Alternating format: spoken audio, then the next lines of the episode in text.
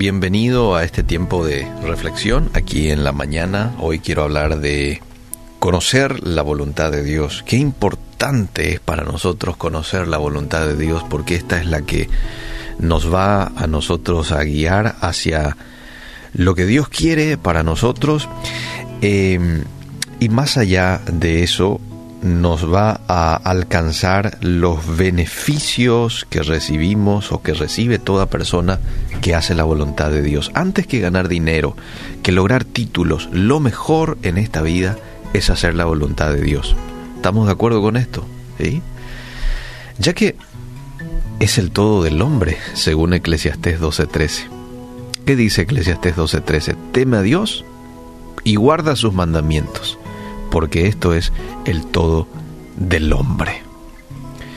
Efesios 5:17 el apóstol Pablo dice, no seáis insensatos, sino entendidos de cuál sea la voluntad del Señor. Entonces, ¿cómo puede un cristiano caminar sabiamente y conocer la voluntad de Dios para su vida? La voluntad de Dios se revela en su palabra. De forma explícita, en las páginas de las escrituras usted va a encontrar la voluntad de Dios para usted. ¿Mm? Hoy quiero citar algunas voluntades de Dios para mí, para usted. La primera es que usted sea salvo, es que la humanidad sea salva. ¿Mm? Hay un texto que apoya esto, Primera de Timoteo 2.3. ¿Qué dice Primera de Timoteo 2.3? Em, dice, a ver, lo tengo por aquí. Ah, todos los hombres sean salvos y vengan al conocimiento de la verdad. Esta es una voluntad de Dios.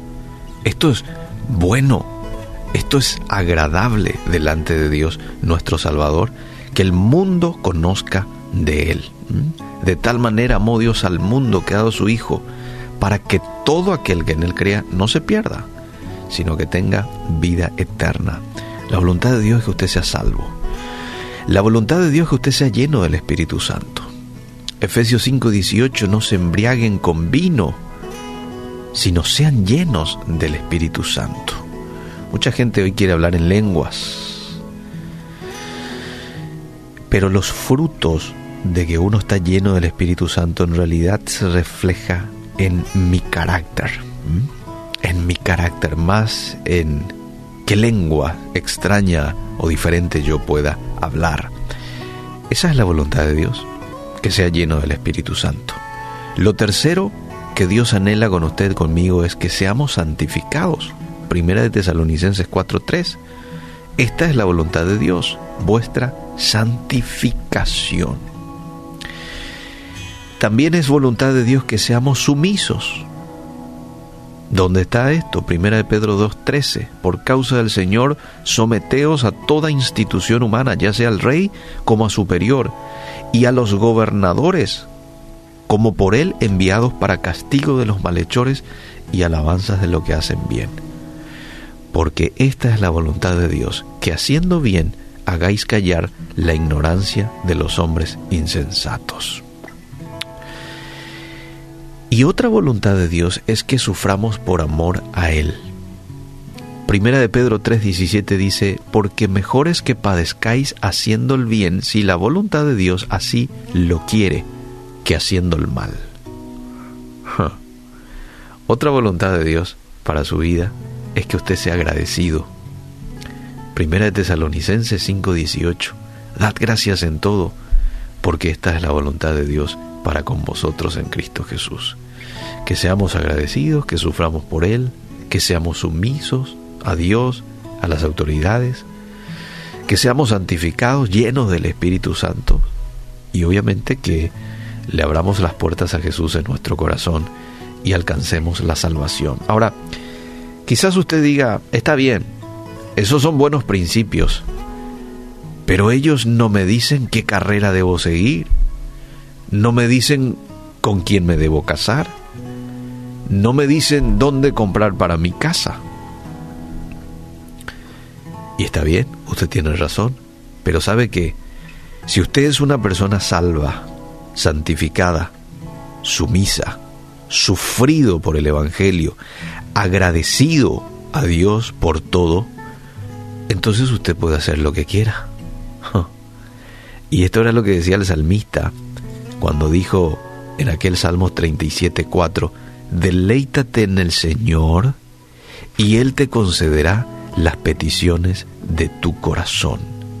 ¿Significa eso que Dios cumple los deseos de uno? Sí, Él cumple los deseos de nosotros sus hijos. ¿O acaso usted como padre no se deleita cumpliendo los deseos de sus hijos? ¿Mm? Usted siendo pecador, con un corazón perverso como el que tiene, Jeremías 17 dice que el corazón del ser humano es perverso, ¿verdad? Pero usted se deleita supliendo las necesidades de su hijo. ¿Sí o no?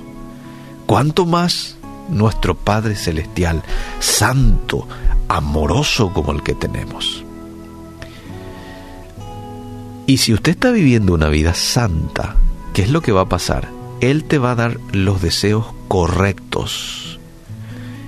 Y esos deseos correctos, Él lo va a cumplir. Es decir, vas a anhelar, vas a desear las cosas que Él quiere y por lo tanto, estas se van a cumplir, según lo que dice este Salmo 37.4.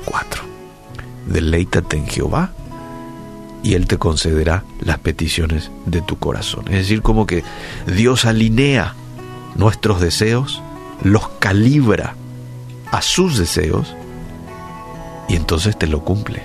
Claro, te lo cumple. Pero nos toca a nosotros hacer la voluntad de Dios, deleitarnos en Él. Y es cuando Dios también va a ser de su parte. Propóngase el día de hoy, 6 de mayo, conocer más acerca de la voluntad de Dios. Ponga manos a la obra para que usted ponga en práctica ese plan, ese propósito, esa voluntad suya para usted. Y va a vivir una vida mucho más plena, mucha más llena de gozo, llena de paz, de satisfacción, porque nos llena de satisfacción hacer lo que a Dios le agrada.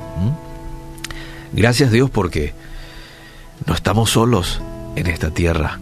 Tenemos tu palabra, te tenemos a ti para decirnos qué es lo que tú anhelas, qué es lo que tú te has propuesto al crear al ser humano.